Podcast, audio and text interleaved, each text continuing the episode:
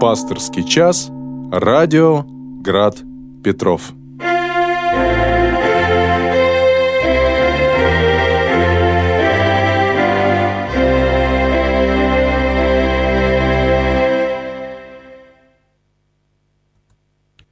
Здравствуйте, дорогие друзья, дорогие братья и сестры. В эфире «Пасторский час» у микрофона протеерей Георгий Офи, настоятель храма во имя иконы Божьей Матери «Утолимая печали» на Боткинской улице. Телефон в студии 328-29-32, код города 812, если вы звоните не из Петербурга. Э, сегодня 10 января 2024 года. И э, в прямом эфире «Град Петров» мы встречаемся с вами. Вы знаете, что по вот номеру 8 812 328 29 32 можно звонить также, э, вернее, писать по мессенджеру WhatsApp, и э, мы тоже увидим ваши сообщения. И, конечно, на сайте Радио Град Петров есть специальный раздел «Вопросы в пасторский час». И вот мы э, готовы э, готовы мы э, общаться с вами. И, э, во-первых, э, поздравляю всех с Рождеством Христовым. Оно продолжается. И празднование Рождества Христова, оно э, проходит через всю нынешнюю седмицу и часть следующей. Мы радуемся приходу в мир нашего Спасителя, его вочеловечению, удивляемся и а, изумляемся этой великой тайне, как всемогущий Бог, Создатель всего того, что мы видим, всей Вселенной, и всего невидимого мира, который скрыт от нас. Он входит в мироздание, входит как человек для того, чтобы искупить падшее человечество от его грехов. Входит как беспомощный младенец, входит как тот, кого преследуют, кого подозревают власть, придержащая э, в том, что он претендует на царство, местное, местное иудейское царство в составе Римской империи, а царь, он не по претензии какой-то на э, вот это маленькое э, абсолютно зависимое от Римской империи царство, он царь вселенной. И он приходит в этот мир, приходит не заявлять о своих правах, а приходит для того, чтобы нас спасать. Вот этому мы радуемся, а, от этого мы умиляемся и дарим друг другу подарки, потому что а, волхвы принесли по наитию, видимо, свыше, принесли подарки как царю, как пророку и как тому, кто должен умереть за грехи людей. Золото как царю, ладан как Богу и смирну как мертвецу. Ну, я не буду повторять эти банальности, но э, поздравляю вас еще раз с Рождеством Христовым. И у нас есть один э, вопрос по мессенджеру WhatsApp. Эдуард нам пишет. Правда ли, что ушедшие родные радуются за нашу праведную жизнь? Как научиться видеть образ Божий в каждом человеке и отделять грех от человека? Ну, это на самом деле э, два вопроса. На первый эм, я могу высказать только предположение о том, радуются ли наши ушедшие из этого мира близкие о нашей праведной жизни. А, по, по всей видимости, радуются. Ведь э, каждый из нас связан с, э, со всем родом человеческим и с теми нашими сродниками по плоти, которые уже ушли из этого мира. Подсчитано, что примерно 200 миллиардов человек жили до нас. Примерно 200 миллиардов. Вроде бы огромное, совершенно непредставимое для нас э, число, но тем не менее э, оно конечно. И наши сродники по плоти, то есть наши кровные родственники, уходящие из этого мира, в череде поколений, конечно, э, тоже занимают какое-то место. Кто были они? Праведники, грешники. Вот смотрите, мы празднуем Рождество Христово, а вот э, в неделю Святых Отец перечисляется родословие Господа Иисуса Христа, родословие по плоти, от э, Авраама до Иосифа Обручника – и там есть цари, там есть и праведники, там есть и грешники, там есть и даже блудницы, Рав, блудница одна из э, женщин, упомянутых в этом родословии, э, и иноплеменники, такая как э, Руфь, и праведные цари и жуткие негодяи, например, как, такой, как Моносия. Тем не менее, он в этой череде сродников по плоти э, Христовых. И, собственно, сам Господь ответ на этот вопрос, вот на ваш вопрос, Эдуард, и на вопрос, наверное, который мы сами себе задаем, э, что нужно сделать для того, чтобы э, молиться за усопших, а, ставить в центр самого Христа. Его искупительная жертва, его подвиг во имя всего человечества, приобщение наше к этому подвигу через праведную жизнь, через стремление к праведной жизни оно дает надежду всем нам и в том числе всем, кто уже ушел до нас. Это вот на первый вопрос ваш, Эдуард, попытка ответа. А как увидеть образ Божий в каждом человеке и отделить грех от грешника? Этому надо учиться – Потому что мы чаще всего отождествляем грех сгрешившего человека и с его грехом мы говорим, человек этот плохой.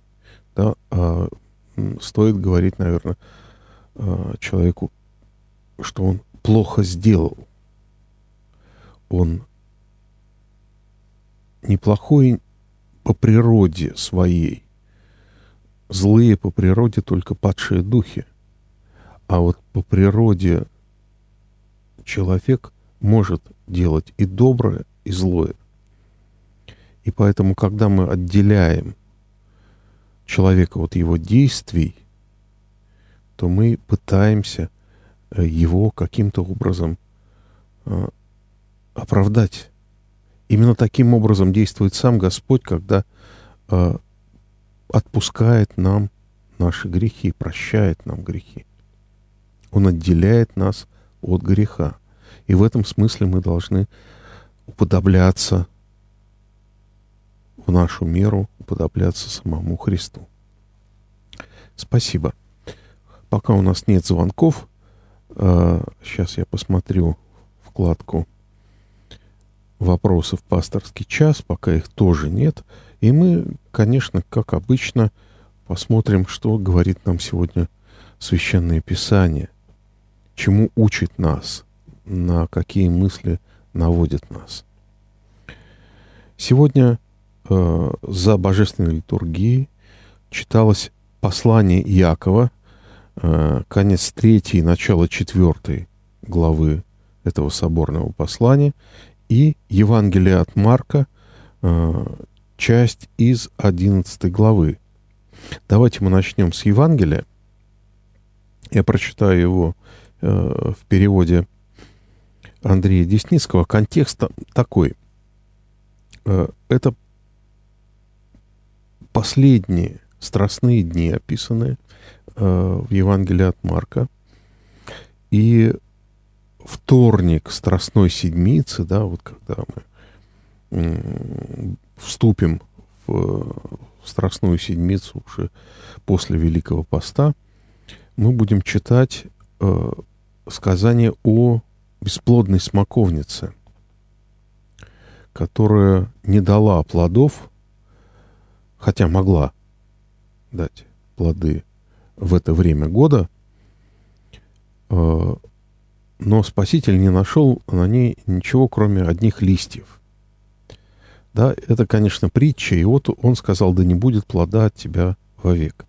И вот э, на следующий день, когда шли апостолы в Иерусалим с Илионской горы, они увидели, что смоковница, вот, которую накануне проклял Спаситель, она засохла до корня. И они изумились. И в ответ э, Спаситель говорит следующее. «Верьте Богу. Аминь, говорю вам, если кто скажет этой горе «поднимись и рухни в море», и в душе не усомнится, но будет верить, что слова его сбудутся, так и выйдет.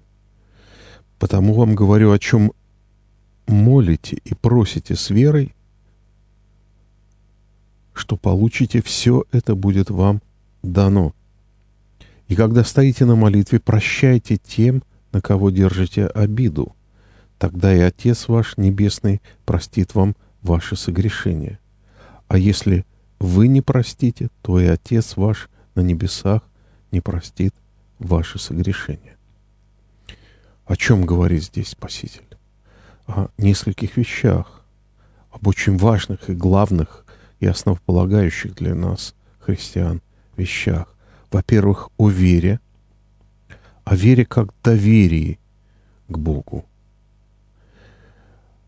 Потому что, когда мы просим, а наши молитвы в основном состоят из прошений, мы просим о наших нуждах, о том, что нам необходимо.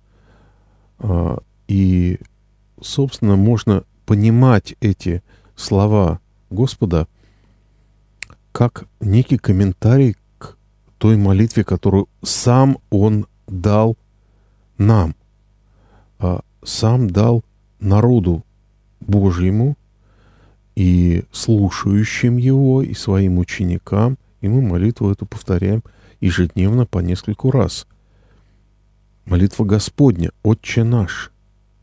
Мы называем Бога Отцом, мы просим о прощении наших долгов, да, если не рассматривать ее вот по каждой, каждому прошению, Э, а говорить о том, что касается вот этого евангельского отрывка, и остави нам долги наши, як уже и мы оставляем должником нашим, да, и прости нам наши долги так же, как и мы прощаем должникам нашим, то есть согрешившим против нас. В этом и есть, собственно говоря, а, наша богоуподобление, когда мы через вот это прощение, потому что Бог во Христе нас простил через Его смертное путешествие в падший мир ушедших, через воскресение Его на третий день, через Его э, величайшую жертву, которую Он принес, Он простил нас. И нам должно прощать, и тогда наша вера будет действенна. Не в том вера, чтобы горы переставлять, а в том вера, чтобы учиться прощать. Итак, что говорит нам апостольское чтение? Послание Якова, одно из э, удивительных посланий, потому что Яков, э, апостол Яков, первый архиерей епископ, первый епископ Иерусалима, брат Божий, сродник по плоти. Братом называли и двоюродных братьев. А про Якова несколько есть мнений, что он был сыном Иосифа Обручника от первого брака.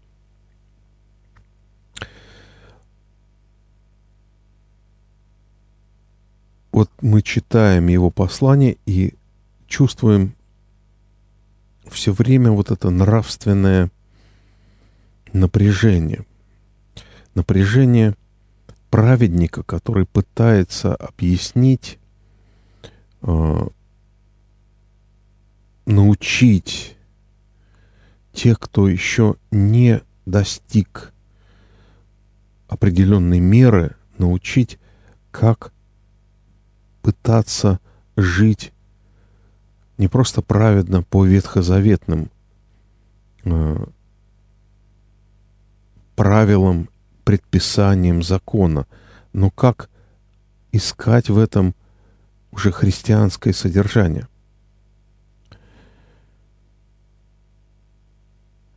Итак, мы читаем э, сегодня на Божественной литургии, читали с 11 стиха 3 главы и по 6 стих 4 главы.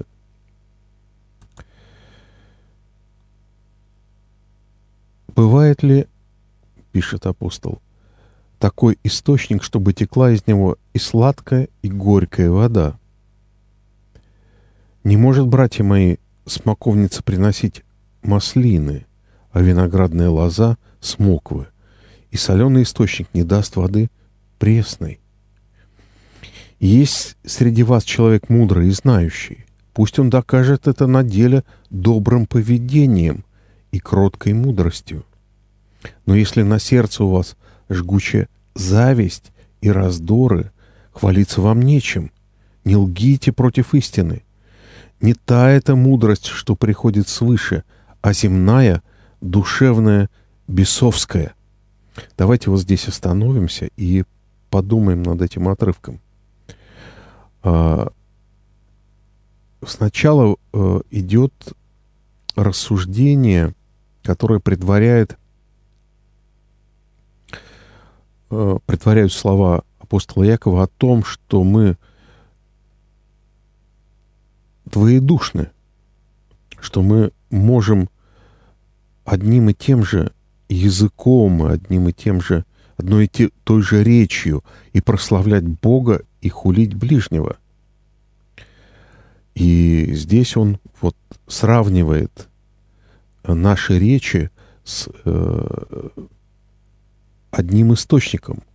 Если он плохой воды, этот источник, соленый, текущий с солончаков, это одно. Если там пресная, сладкая вода, то это другой источник.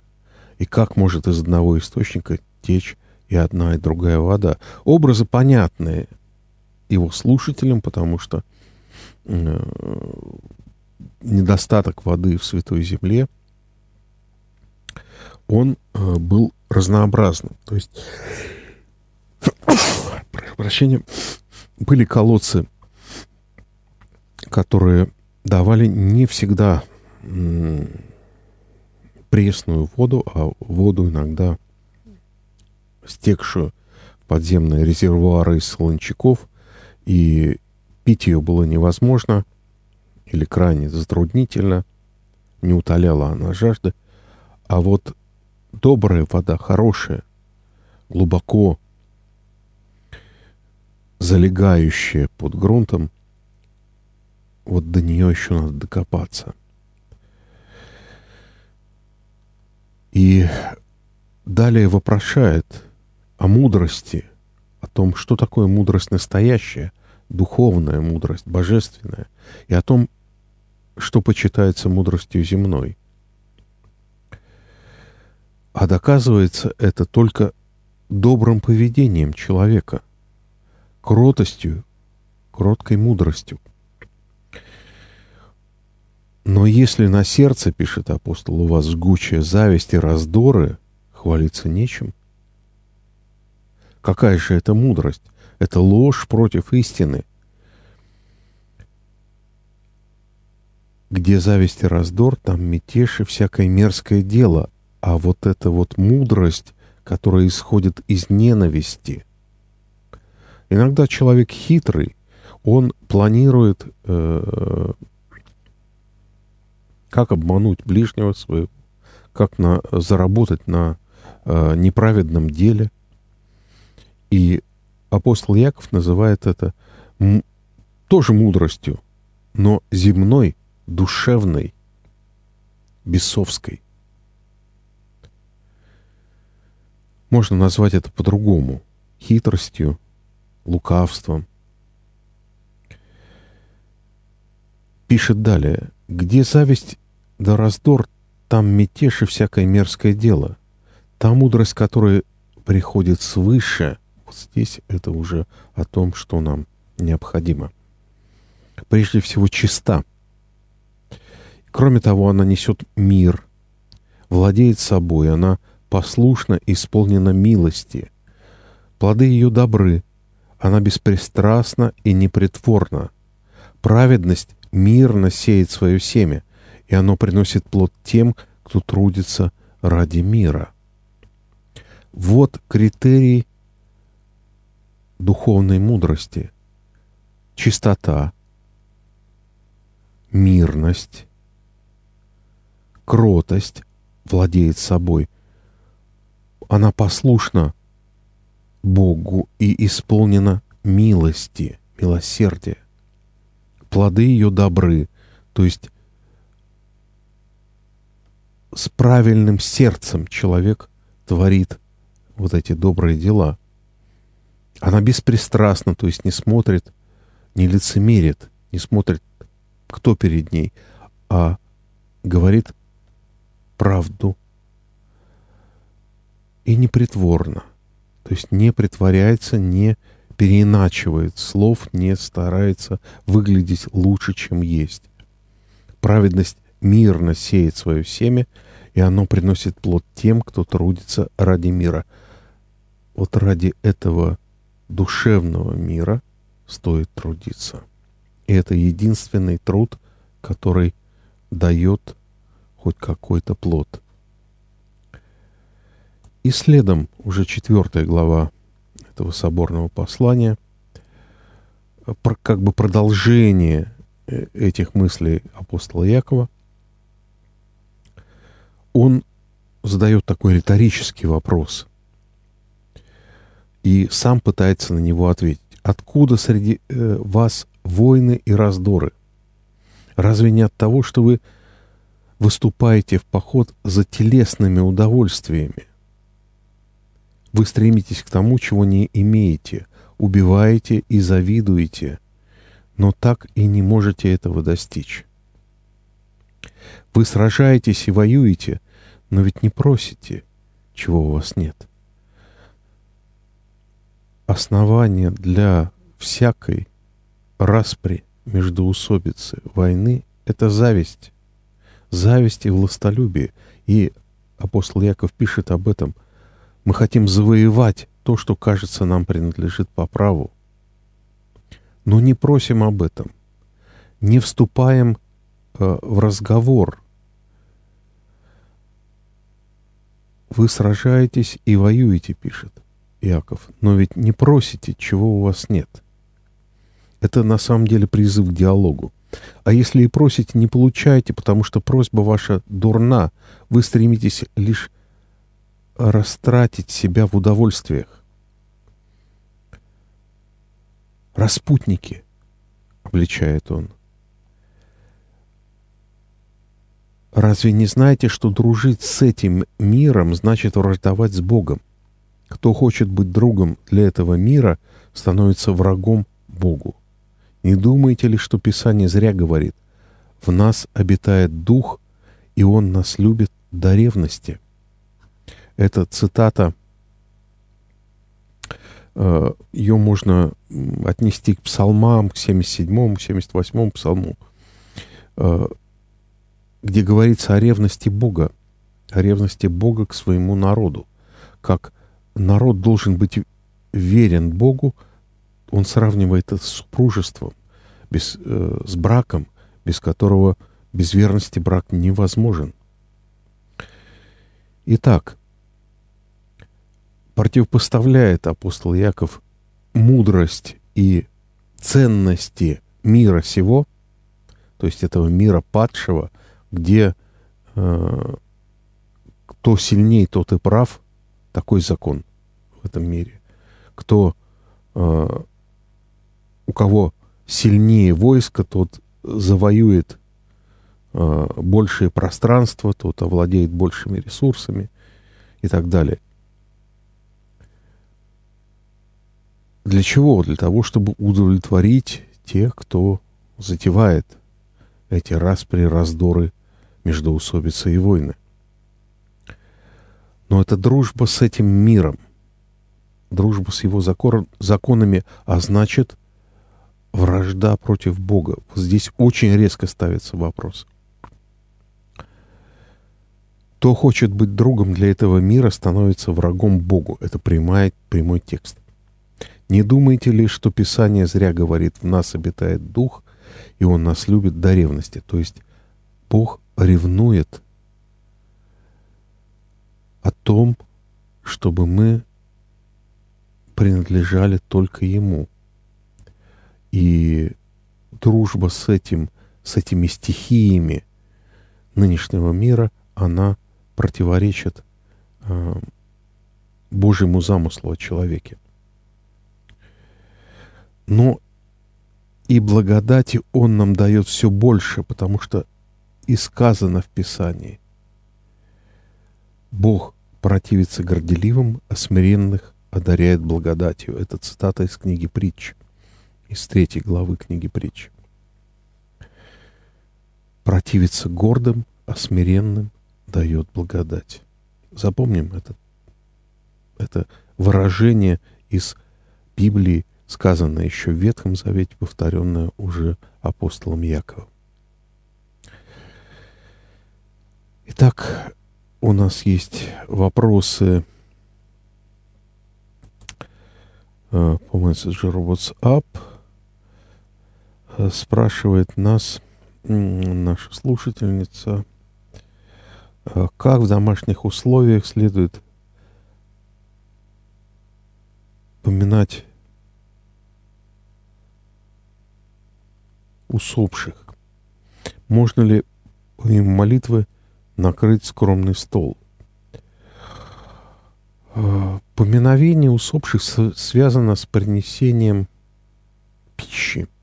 Это древний обычай, он очень древний, восходящий еще э, к доветхозаветным представлениям о загробной жизни, о том, что э,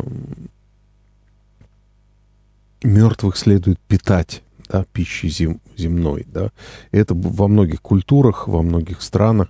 Ну, в славянской культуре э, это были три, так называемые тризны. Назывались тризны. Когда на курганах, где были похоронены вожди, устраивались э, жертвоприношения животных, да, и э, совершались пиры в их память. Отчасти это перешло к вот уже монотеизм и в христианскую культуру перешло, а, но приняло совершенно другие уже молитвенные формы поминовения, и есть специальные молитвы для освещения вот этой пищи. А, оно, э, такая пища называется калива. Освещают ее во время панихид – если приносится, вот, скажем, э, в таких православных странах, как Сербия, Болгария, это э, в греческих православных церквах, Э, там специальное вот это блюдо готовится э, из риса, сладостей, э, изюма, сухофруктов, меда. У нас из, это тоже готовится из похожих веществ, но там это еще красиво украшается в больших таких блюдах. И целые ритуалы существуют, связанные с этим, э, существует специальная молитва, которая э, освещает эту пищу, и э, при этом мы молимся о тех, в память кого эта пища принесена. Поэтому э, не запрещено, не запрещены поминальные трапезы, э, и если они сопровождаются именно молитвой об упокоении усопших и не превращаются просто в такие языческие тризны, где люди э, просто напиваются и э, чтобы снять ну, какое-то э, стрессовое напряжение то есть не рекомендуется на таких трапезах поминальных Э, упиваться вином, как и всем христианам, это не рекомендуется. Поэтому поминать общей трапезой можно, но с молитвой и без э, излишних возлияний. Посмотрим, есть ли у нас вопросы в пасторский час на сайте Радио Град Петров. Напоминаю вам, дорогие друзья, телефон в студии, телефон прямого эфира 8, э, если вы из другого города звоните, 812, код Санкт-Петербурга, а э, для питерских можно звонить 328 29 32 по прямому номеру, либо э, в мессенджере WhatsApp 8 812 328 29 32 текстовые сообщения передавать. У нас есть вопросы в через сайт. Вот по тексту сегодняшнего Евангелия Александр спрашивает, что значит переставлять горы. Это сказано в прямом или в переносном смысле? Это сказано в прямом смысле, совершенно в прямом смысле. Но ни у кого из нас такой веры нет. Поэтому э, мы понимаем это, наверное, все-таки не в прямом смысле, а в переносном, потому что э, э просить и получать от Бога что-либо, наверное, для каждого из нас это довольно естественно. И, наверное, нет э, верующего человека, который просил бы и не получил. Но вот э, такая максима вера, употребленная в качестве такого крайнего примера, что можно и горы переставлять верующему человеку, говорит о том, что наша вера э, настолько маленькая, что и, и ее совершенно не хватает нам, что горы переставлять-то мы не можем. Но вот это не значит, что надо стремиться к каким-то сверхъестественным чудесам, э, по нашей вере. Надо стремиться к доверию Богу. И э, э, текст сегодняшнего Евангелия именно об этом. О вере как доверии, которое реализуется через наше поведение, через прощение. Алексей из Петербурга спрашивает, почему некоторых людей посещают э,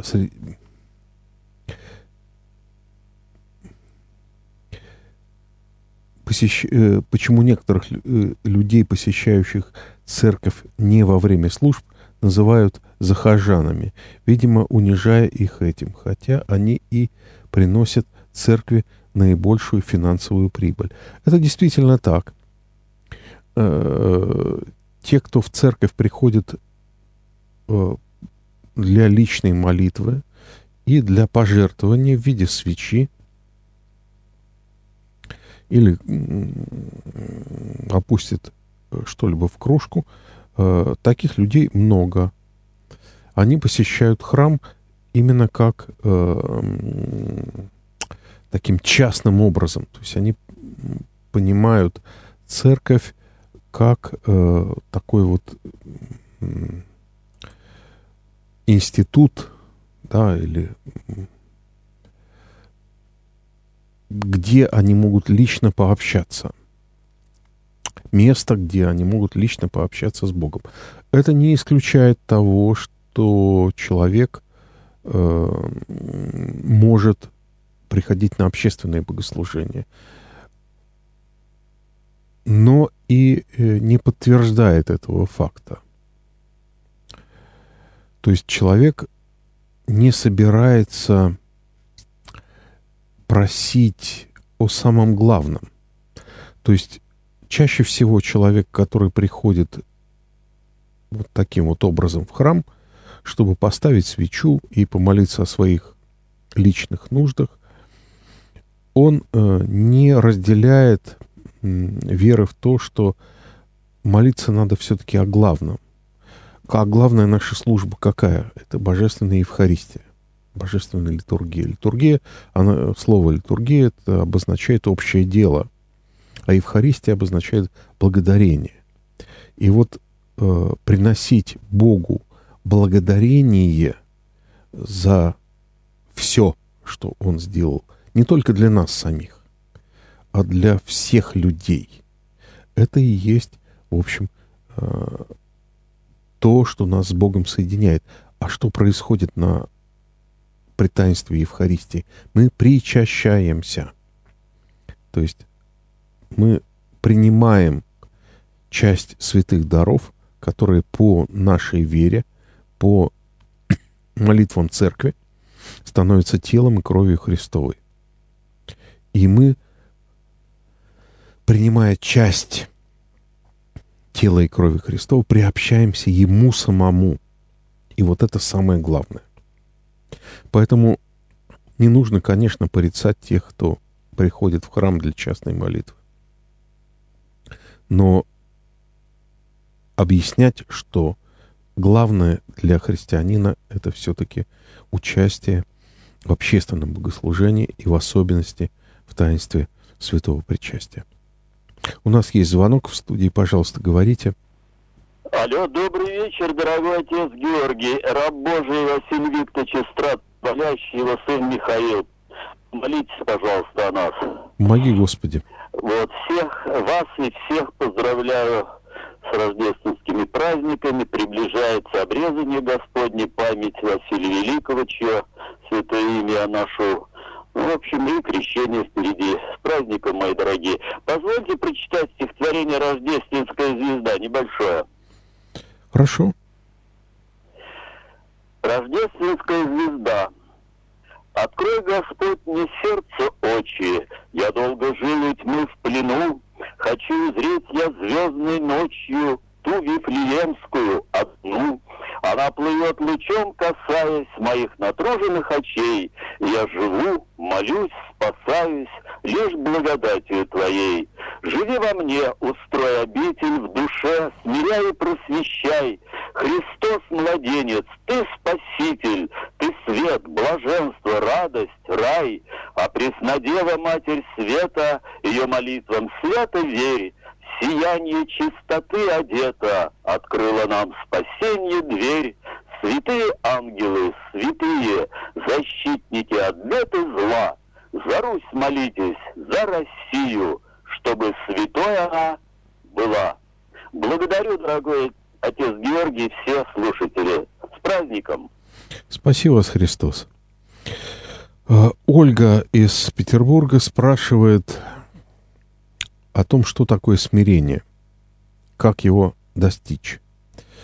Слово смирение, как э, я понимаю, пишет она, означает быть с миром, то есть быть в мире с миром. С миром этим, в котором э, временно живем, или с миром иным, или с миром внутри себя, просит пояснить. вот здесь есть э, э, некая загвоздка нашего родного наречия э, русского. Мир как полнота бытия, как э, отсутствие войны, отсутствие э, вражды, э, как действительная полнота бытия, именно такое значение вкладывается в, и в греческое слово «ирини», и в древнееврейское слово «шалом», которое употреблено в Ветхом Завете, и словом «мир», которым мы обозначаем Вселенную, по-гречески «космос». Э, то есть это разные слова, они звучат в русском языке совершенно одинаково, а в дореволюционной орфографии различались всего одной буквой, и десятиричная с точкой и с точкой мир э, — это мир сей, Вселенная, и мир восьмеричная э, — это мир, который надо достичь. И смирение именно от слова э, мир как полнота бытия. Это высшая христианская добродетель. Смирение или смиренно-мудрее. Иоанн Лествичник ставит ее на последнюю ступень перед раем. Вот этой лествицы э, восхождения от э, страстей этого мира Э, к бесстрастию, то есть к состоянию э, исцеленного человечества. Э, и поэтому вот нам очень важно эти понятия разделять и понимать. То есть мир этот, в котором мы живем, он падший, он мир Божий, но мир отпавший от Бога не окончательно, но достаточно Э, далеко ушедший от Бога, потому что э, мудрость этого мира, как мы э, читали в послании Якова, она земная, душевная, бесовская. Да? А мудрость мира, сходящего, а, приходящего от Бога, она дает нам вот это состояние примиренности – не с этим миром, а с людьми. Во-первых, э, с Богом как мы можем примириться? Только через примирение с нашими ближними. Вот все сегодняшние как раз евангельские чтения именно об этом. Простив долги, то есть грехи тех, кто согрешает против нас, мы примиряемся на самом деле не только с ними – не только с теми людьми, э, которым мы простили, но мы примиряемся при этом с Богом. То есть вот это и есть смирение, примирение. Э, блаженны миротворцы, сказано в заповедях блаженств Нагорной проповеди Спасителя. Ибо они нарекутся сынами Божьими вот это пребывание в э, осознание себя в Божьем сыновстве, оно приходит только через вот это примирение с э, людьми, а значит и примирение с Богом. Я надеюсь, может быть сумбурно, но все-таки я постарался вам, дорогая Ольга, это объяснить.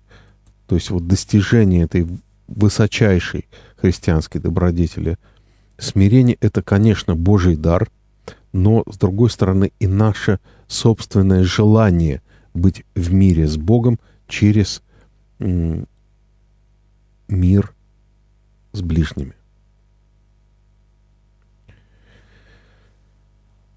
Итак, мы продолжаем.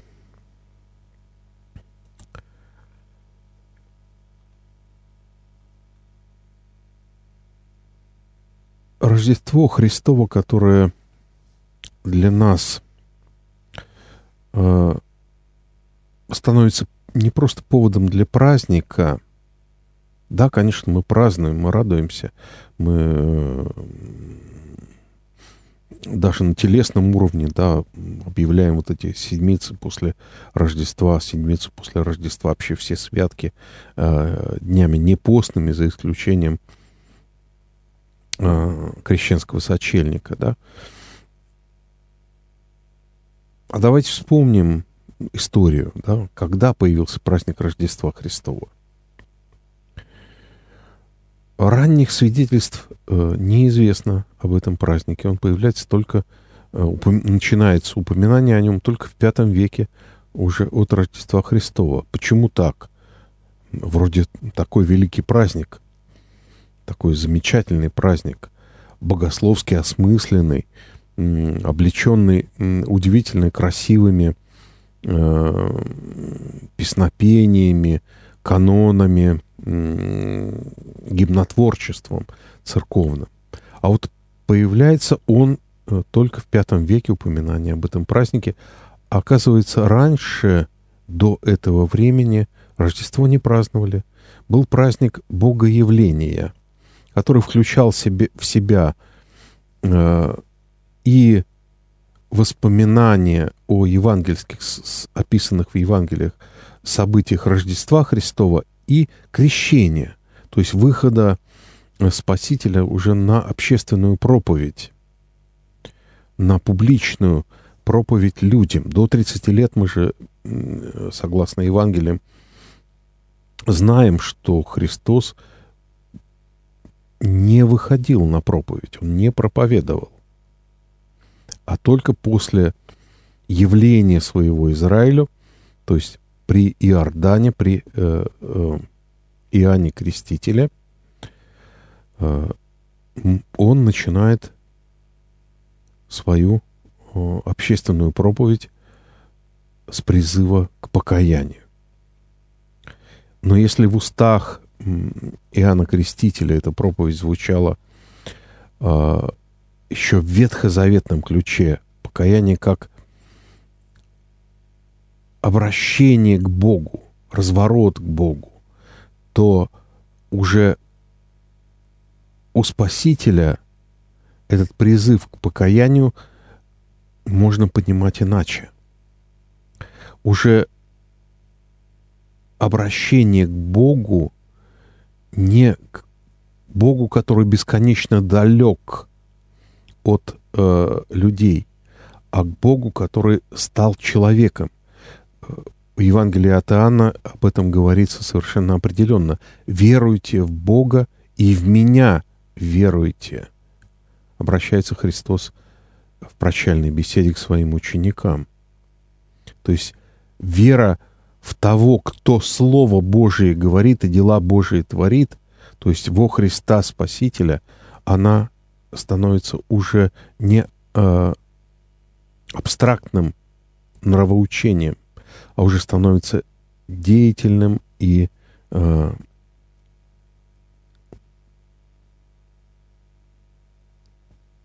дающим э, надежду на непосредственное богообщение. Вот это непосредственное богообщение во Христе уже э, самое главное для э, христиан всех времен и народов. И если э, раннюю церковь не э, особо интересовало время рождения Спасителя, а его никто не знал на самом деле, то есть это очень условная дата, 25 декабря по юлианскому календарю, который вот 25 декабря по Григорианскому календарю, на который перешло, или новоюлианскому календарю, на который перешло большинство православных церквей. Эта дата очень условная, просто о ней договорились. Э, в конце 19-го, в начале 20 века э, такому очень известному церковному историку из Санкт-Петербургской духовной академии Василию Васильевичу Болтову была заказана священным, святейшим синодом э, э, разыскание, и оно вылилось в статью о дате Рождества Христова.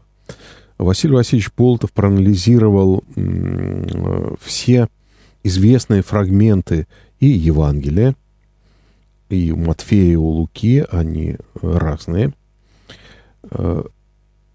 Э, все внеевангельские свидетельства, все астрономические явления, которые можно было бы отнести э, ко времени, э, все даты, все персоналии, которые упомянуты в Евангелиях, и э, сделал вывод о том, что э, мы не можем с точностью даже до года э, указать дату Рождества Христова. Та условная дата Рождества Христова, которая принята при нашем летоисчислении, она была в V веке э, Дионисием Малым э, вычислена и с ошибкой.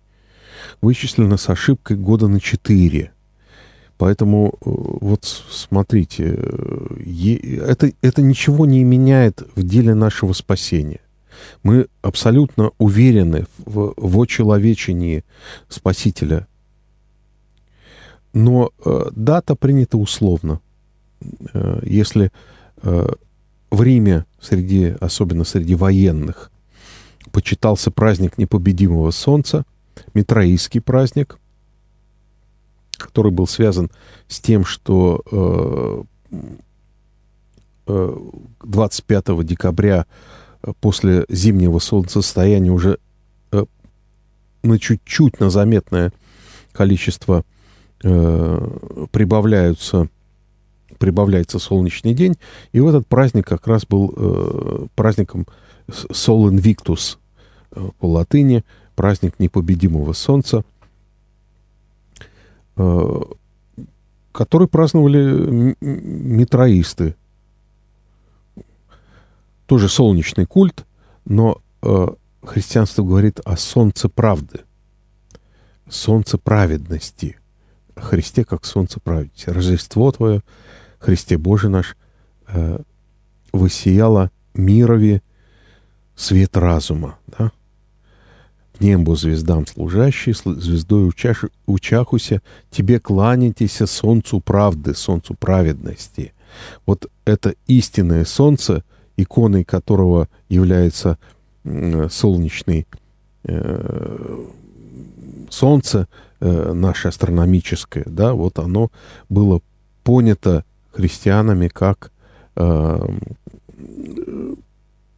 указание, как икона – Христова и вот этот праздник непобедимого солнца, который был изначально языческим, христиане взяли себе. И вот мы считаем Рождество Христово именно э, вот э, эту дату приняли. Это просто мы договорились так. Но самый главный праздник, конечно, э, в том, что Христос не просто родился в этот мир, но Он стал для нас искуплением. И вот этот праздник Богоявления праздновала ранняя церковь. И кое-где, например, у армяно-григорианской, в армяно-григорианской церкви этот праздник остался вот таким единым. Да, он так и называется Богоявление, празднуется 6 э, Э, января, и он включает в себя и Рождество, и Крещение. А, а для нас эти два праздника оказались разделенными. Ну, собственно, почему бы и нет. Такова традиция древняя, и поэтому мы ничто же и вопреки говорим э, и празднуем оба праздника, разделяя их как пришествие в мир Спасителя и его выход на Э, проповедь всему миру.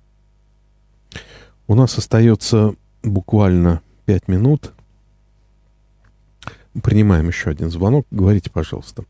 Алло, отец Георгий, здравствуйте, спасибо большое, с праздником вам Рождества. Вы знаете, вот сейчас в эти дни сердце поет и радуется о Рождестве. Ну, несмотря на мировые катаклизмы, конечно, войны и все такие страшные вещи. Скажите, а вот сейчас я была на остановке, да, и там мамочка, мальчик и девочка с ней. И вот мальчик спрашивает, мама, а на Рождество всегда подарки будут? Она говорит, ну да, и в прошлом году у тебя. А я говорю, мальчик, а ты знаешь, э, чье Рождество было? Христос родился. Господь наш. Вот так. Я говорю, тебе сколько лет? Четыре, пять, он говорит, семь. А я говорю, ты знаешь, сколько Христ, как, сколько, когда Христос родился? 2024 год. Скажите, вот это вот, э, можно вот так вот э, говорить с людьми, посторонними? Я думаю, что мама потом ему и больше расскажет о Рождестве и о Христе. Как вы считаете, я не согрешила, нет? Я думаю, что вы не согрешили, просто нужно делать все очень, стараться делать тактично. И э, вот, э, к сожалению большому, наше общество хоть и имеет Рождество как государственный праздник, у нас государственный праздник Рождество, поэтому даже лишний выходной мы получили 8 числа, потому что э, на э, государственный праздник выпал на воскресенье. У нас Рождество и Пасха — это государственные праздники. Э, то есть при, принятые государством как э, э, констатация э, культурообразующей, государствообразующей роли православия в Э, на, э, в, в России, да. И э, здесь очень важно понимать, что наше общество совсем не церковно и совсем не православно в большинстве своем. Поэтому что-то разъяснять нужно, и здесь нужны какие-то просветительские э, передачи. А, а э, как воспринимают дети? Да, дети воспринимают это именно с точки зрения того, что на Рождество им дарят подарки. Э, в советское время Рождество было начисто запрещено. В 20-е годы никаких праздников, похожих на Рождество, не было. Но в начале 30-х годов решили праздновать Новый год. Да, и появился Дед Мороз, появилась Снегурочка, появились елки.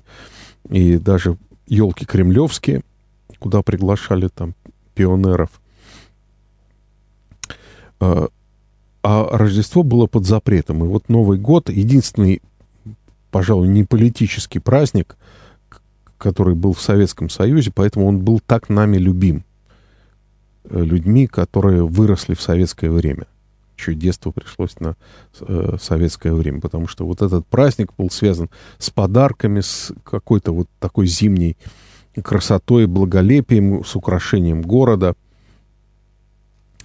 Э, а вот наполнить э, э, новогоднее празднование рождественским смыслом — это наша задача. Ну вот на этой оптимистической ноте мы, наверное, закончим сегодняшнюю нашу передачу. Э, благодарю всех за э, вопросы, которые вы задавали, дорогие друзья. Благодарю всех, кто нам звонил. Призываю на всех вас Божье благословение с Рождеством Христовым. До новых встреч в эфире Радио Град Петров. До свидания.